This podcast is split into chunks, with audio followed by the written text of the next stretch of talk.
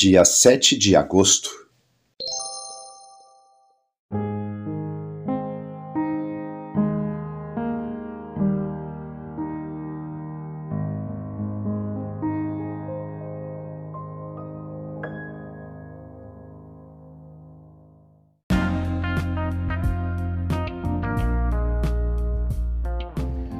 Bíblia Bom Dia, versão Nova tradução na linguagem de hoje. Reflexões, Pastor Israel Belo de Azevedo. Áudio, Pastor Flávio Brim.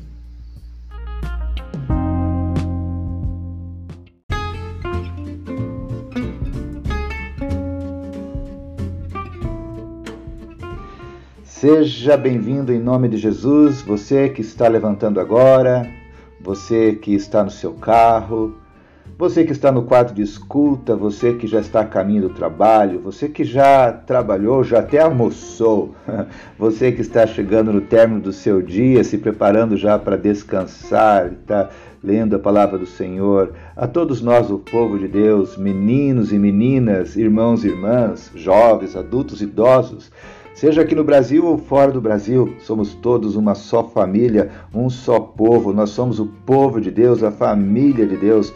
Sabemos que estamos aqui de passagem. Logo, logo estaremos nos encontrando com o Senhor Jesus Cristo, porque Ele foi nos preparar lugar para estarmos com Ele por toda a eternidade. Sabemos que somos peregrinos aqui nessa terra. Essa pátria não é nossa, nossa pátria é a pátria.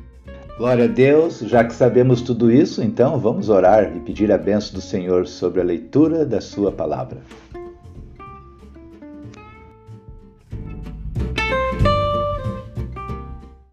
Graça e paz, meu irmão, minha irmã. Estamos firmes aqui para darmos continuidade à leitura da palavra do Senhor. Vamos ler toda a Bíblia. Estamos lendo a Bíblia numa linguagem de hoje, né?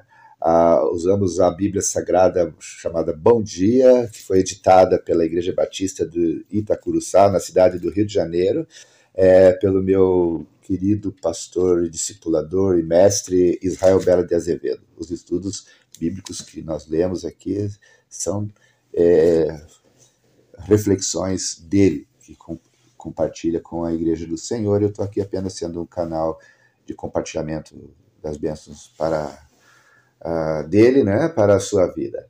Uh, seja bem-vindo mais uma vez. Vamos continuar lendo, vamos continuar meditando, vamos continuar refletindo. Sabe que tudo isso que você e eu estamos ouvindo diariamente vai, vai ali sedimentando no, no, ali no, lá nos, na, nos salões mais é, nos salões da, assim, mais é, íntimos né, da nossa alma lá aqueles que estão lá no interior, às vezes, a gente não, às vezes não, não, não consegue lembrar de tudo que a gente está lendo, mas eu tenho uma convicção de que o Espírito Santo de Deus ele traz à memória é, aquilo que a gente já leu. Por isso a importância de nós lermos a Bíblia.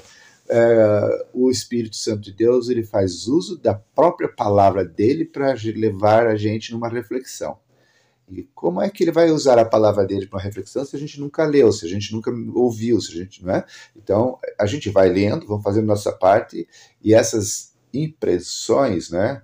Esses impactos da palavra vão sedimentando na nossa alma, no nosso coração, e no tempo certo o Espírito Santo de Deus vai ministrar a gente, vai trazer à tona essa palavra e ele vai estar falando. Então vamos orar e pedir que ele mais uma vez faça isso nesse, nesse momento.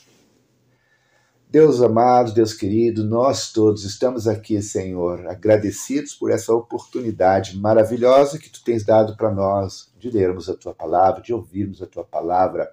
Obrigado, Senhor, pelas reflexões, meditações.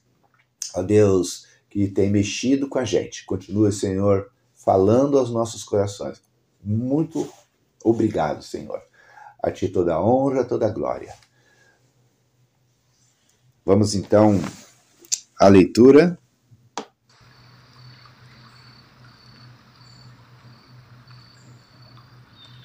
Faremos hoje a leitura de Ezequiel, capítulo 48.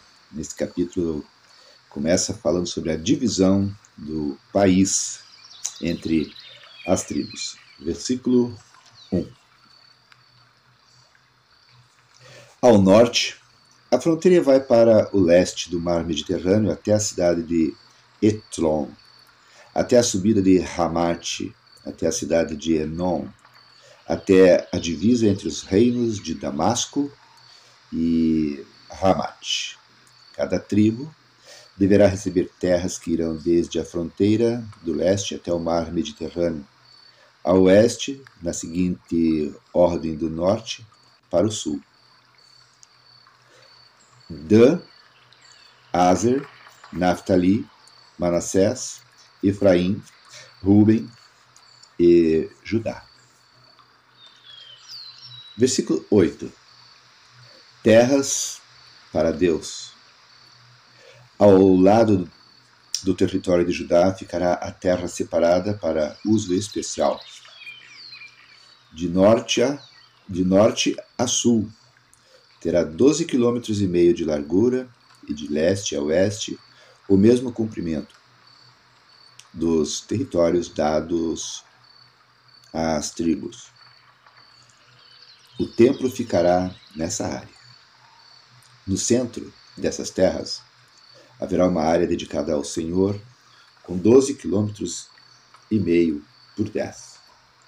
Os sacerdotes terão uma parte dessa terra sagrada, nos lados norte e sul. Deverá medir 12 quilômetros e meio e nos lados leste e oeste deverá medir 5. O templo do Senhor ficará no meio. Essa área sagrada será para os sacerdotes descendentes de Zadok. Eles me serviram fielmente e não se juntaram com o resto dos israelitas para fazer o mal, como outros membros da tribo de Levi fizeram.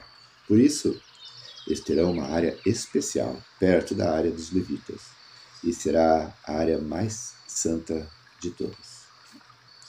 Os levitas também terão uma área de terra que fará limite com a dos sacerdotes. Terá 12 quilômetros e meio por 5. A terra dedicada ao Senhor é a melhor de todas e nenhuma parte dela poderá ser vendida nem trocada, nem transferida para ninguém. É santa e pertence a Deus. A área que sobrar, de 12 quilômetros e meio por 2,5, não é santa, mas será para uso geral do povo. Eles poderão morar ali e aproveitar a terra. A cidade ficará no centro, e será quadrada, medindo 2.250 metros de cada lado. Em toda a volta da cidade, de cada lado, haverá um espaço livre de 125 metros de largura. 125 metros de largura. A terra que sobrar depois de construída a cidade nas terras ao lado da área sagrada 5 quilômetros por 2, 2,5 e para o leste e 5 quilômetros por 2,5 para o oeste. Essa terra será usada pela gente que mora na cidade, para nela fazerem plantações. Quem trabalhar na cidade, seja de que tribo for, poderá cultivar essa terra. Assim, a área toda será quadrada, medindo 12 quilômetros e meio de cada lado e incluirá as terras ocupadas pela cidade. Vamos agora ao versículo 21. Terras para o rei. Depois que a área do templo, as terras dos sacerdotes e dos levitas e a terra da cidade forem tiradas dessa porção de 12 quilômetros e meio, toda a terra que sobrar dos dois lados, a leste e a oeste, será do rei. A leste, a terra do rei chegará até a fronteira a fronteira leste, e a oeste irá até o mar Mediterrâneo. Ao norte, o limite é o território da tribo de Judá, e ao sul é o da tribo de Benjamim.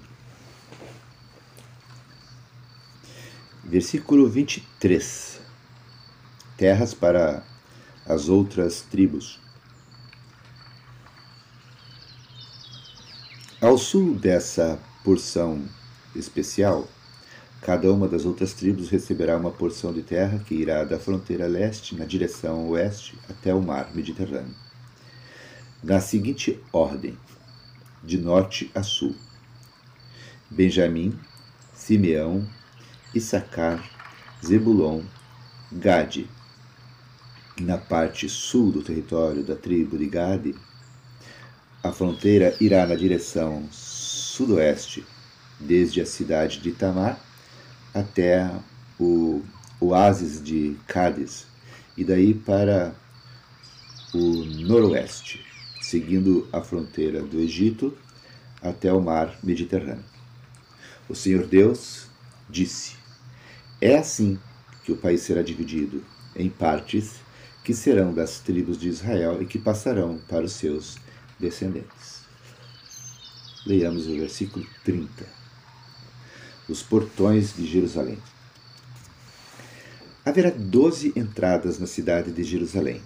Cada muralha medirá 2.250 metros e terá três portões, cada um com o nome de uma tribo.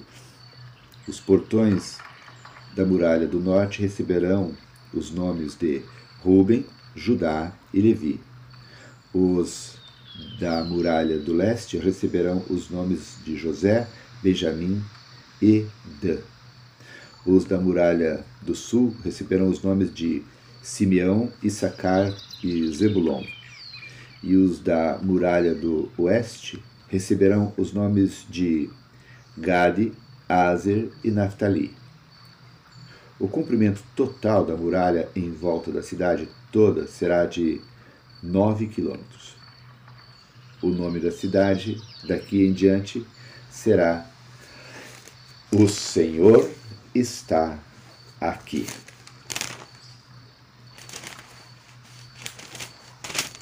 Término da leitura do capítulo 48 de Ezequiel.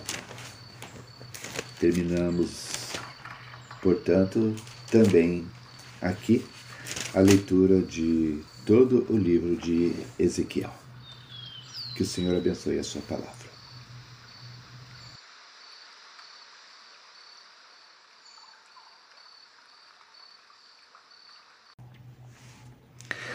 Uh, o texto que nós ouviremos agora, essa meditação, ela, na realidade, ela é um diálogo imaginário e, como tal, ela nos ajuda a entender como devemos considerar aquilo que dedicamos a Deus. É uma conversa sobre o dízimo, mas poderia ser sobre também os nossos talentos. Antes, porém, deixa eu convidar você para lermos aqui o versículo desse capítulo que acabamos de ler, Ezequiel 48, o versículo 14. Deixa eu ler para você aqui. Diz assim: A terra dedicada ao Senhor é a melhor de todas, e nenhuma parte dela poderá ser vendida, nem trocada, nem transferida para ninguém. É terra santa e pertence a Deus. Vamos ao diálogo entre e eu mais uma vez falando, diálogo imaginário entre o homem e o pastor da sua igreja? Vamos lá. Assim diz: Gosto muito quando o Senhor fala do dízimo. Eu tenho muita dificuldade nessa área. Já entendi que devo ser dizimista, mas não consigo. Você já decidiu Acho que você deseja, mas ainda não tomou a decisão. Como assim? Você deseja deseja palidamente, porque ainda não percebeu que ser dizimista é uma coisa boa. Eu vou dizer por que ser dizimista é uma coisa boa. Primeiro, porque a gente percebe que pode viver com menos do que recebe todo mês. Se você pode viver com menos 10%, pode viver com menos 20% e poupar 10%. Uau, eu não tinha pensado nisso. Sim, ser dizimista é bom. É bom porque, por meio do dízimo, o fruto do nosso trabalho abençoa outras pessoas, não só a nós ou a nossa família. O dízimo ele tem a ver com a nossa missão. O dizimista vive de maneira relevante, porque não vive apenas para sobreviver, mas para viver e fazer outras pessoas viverem.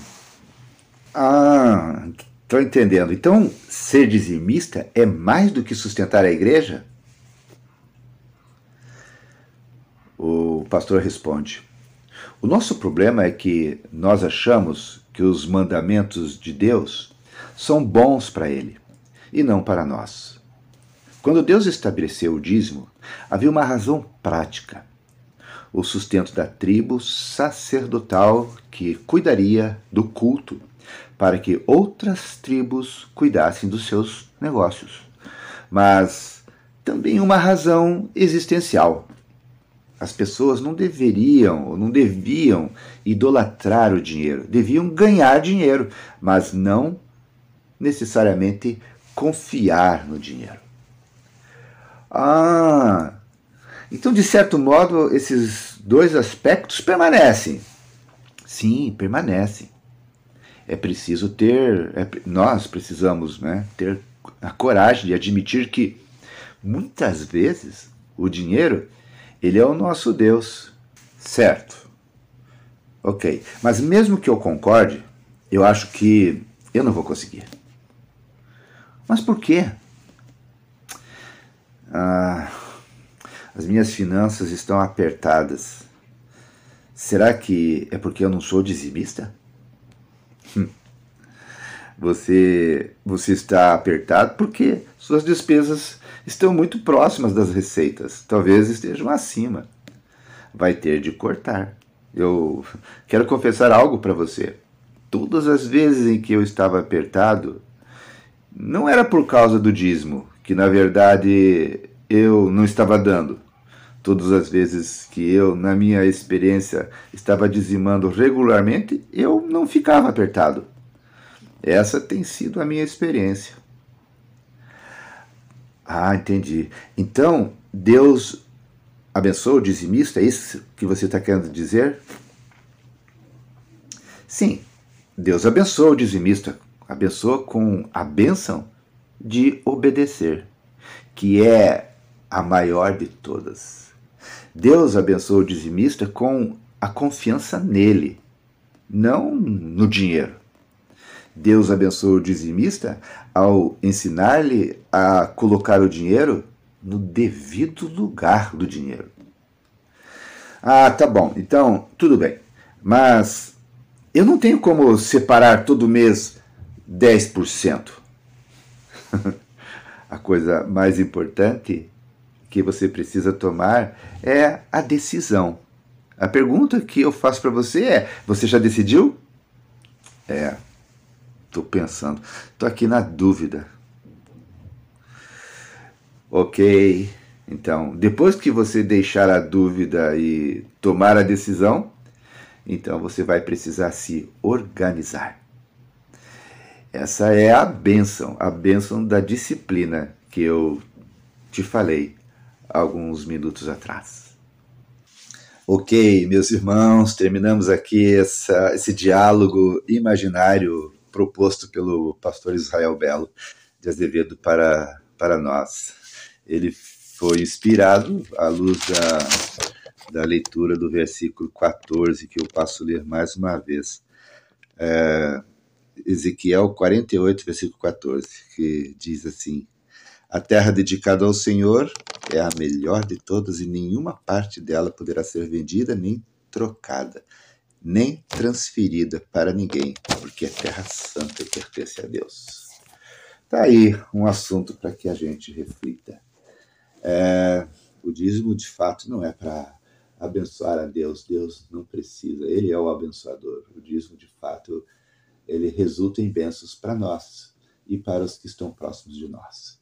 Que Deus continue ministrando, falando aos nossos corações. Estamos felizes porque com essa reflexão nós encerramos aqui a leitura do livro de Ezequiel. Vamos orar?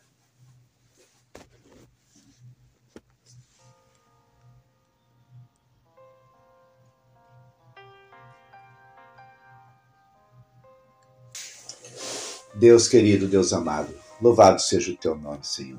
Obrigado, Deus, por mais essa leitura da tua palavra que fizemos nesse dia. Mas obrigado, Senhor, pela leitura de, do livro de Ezequiel, esse profeta maravilhoso que se permitiu, Senhor, ser usado para compartilhar a tua vontade para o teu povo lá em Israel e para nós hoje também, Senhor, porque, ó Deus, nós percebemos com clareza que tu falas também aos nossos corações de tantas maneiras, como falastes hoje aqui nessa reflexão.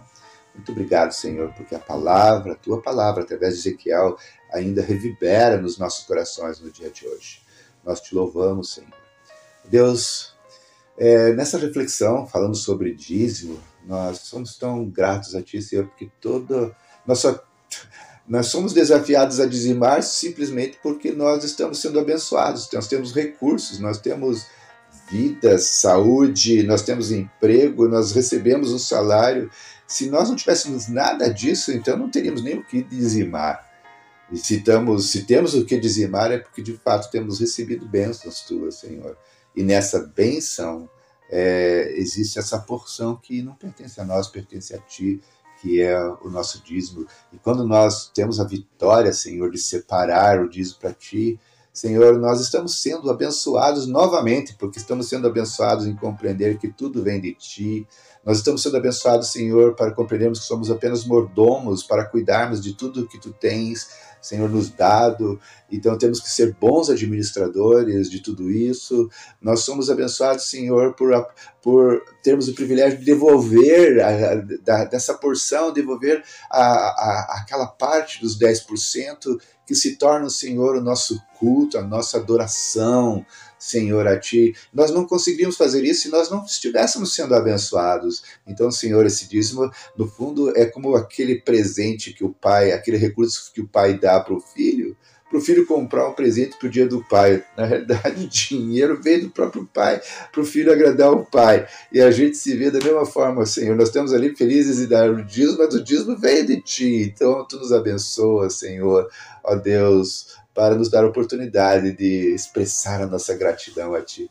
Nós te louvamos por isso. Te louvamos, Senhor, porque na medida que nós nos tornamos dizimistas, é, é, de forma sistemática, é porque nós desenvolvemos o, a disciplina, Senhor, é, de gerenciar é, as nossas finanças. Nós é, não estamos mais sendo dominados, não, nós não estamos mais fora de controle, nós temos a disciplina, o controle, Senhor, e isso só é obra do Teu Espírito nas nossas vidas. Nós, humanamente falando, não conseguimos mais, o Teu Espírito nos capacita, Senhor, e, e sermos disciplinados nessa área financeira, de não, pensar, de não reagir às nossas emoções de comprar por comprar, mas, Senhor, de, de comprar sem ter, de comprar muitas vezes é, nos endividando, ó Deus. Então, de ter essa disciplina de, de saber gerenciar, é, é, administrar é, essas bênçãos que são os recursos financeiros que tu nos dás, Senhor,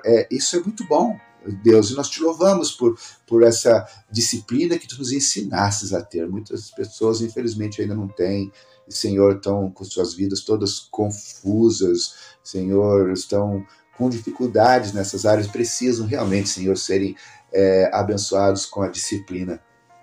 Por isso, Senhor, nós te agradecemos por isso.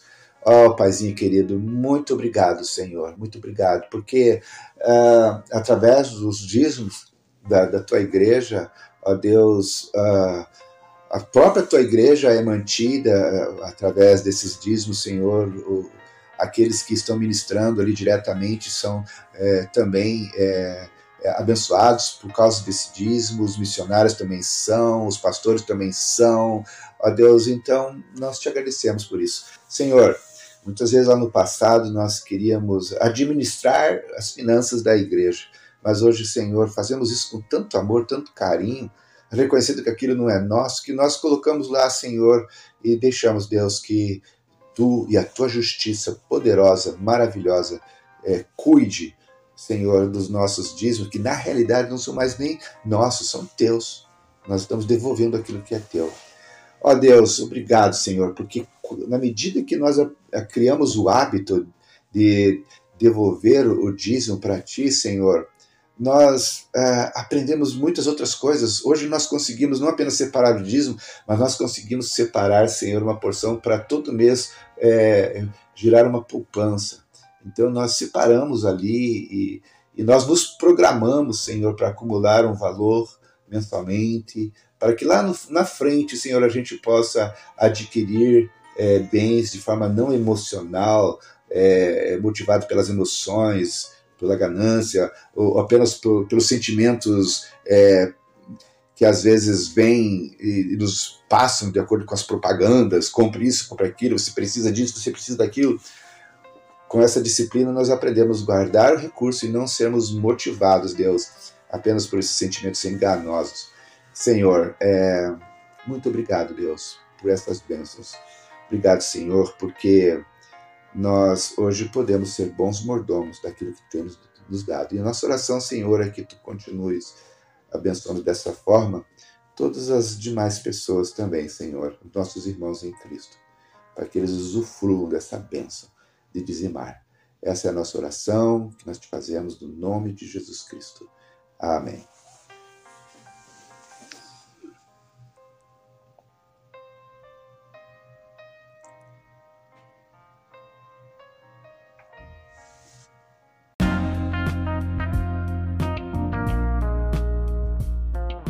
Queridos irmãos, irmãs, chegamos ao final de mais um dia da leitura da Palavra de Deus. Que Deus seja louvado. Quero deixar aqui um abraço gostoso a todos vocês que estão nesse momento acompanhando a leitura da Palavra de Deus. Sejam os irmãos aqui de Joinville, sejam os irmãos espalhados pelo Brasil, sejam os nossos irmãos lá nos Estados Unidos sejam os nossos irmãos também ali na Austrália. Que Deus os abençoe, que Deus a todos nos abençoe. Oremos uns pelos outros em todo o tempo e, se Deus quiser, até amanhã.